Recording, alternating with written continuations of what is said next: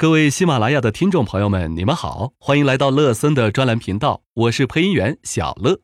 本期我们来聊聊怎么买到一款好的重疾险。如何买到一款好的重疾险？估计这是一个令人感到头疼的难题。毕竟保险行业信息严重不对称，鲜有人能接触到全面的信息，更别提那些让人似懂非懂的条款。本期我们从目前市场上重疾险的设计形态讲起。目前市场上有三种不同形态的重疾险，分别是重症单次赔付、重症分组多次赔付以及重症不分组多次赔付。不同形态的重疾险赔付的概率也大大不同。重症单次赔付即重症只赔一次，重疾险的合同责任就终止。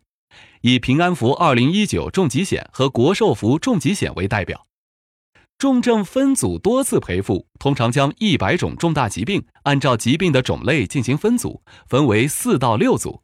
赔了一种疾病之后，该组的其他疾病不能赔付，只能赔付剩余的疾病组。以友邦全佑惠享二零一九重疾险和华夏福重疾险为代表。如果疾病被划分为四组，那第一次赔付的概率是百分之百，第二次只剩百分之七十五，第三次为百分之五十，第四次只有百分之二十五。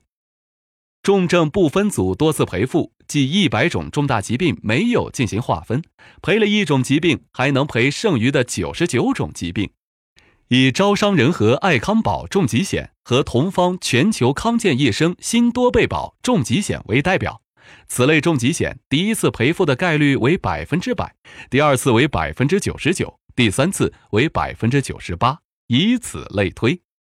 从上述的讲解中，相信大家都明白，目前最好的重疾险形态为重症不分组多次赔付重疾险。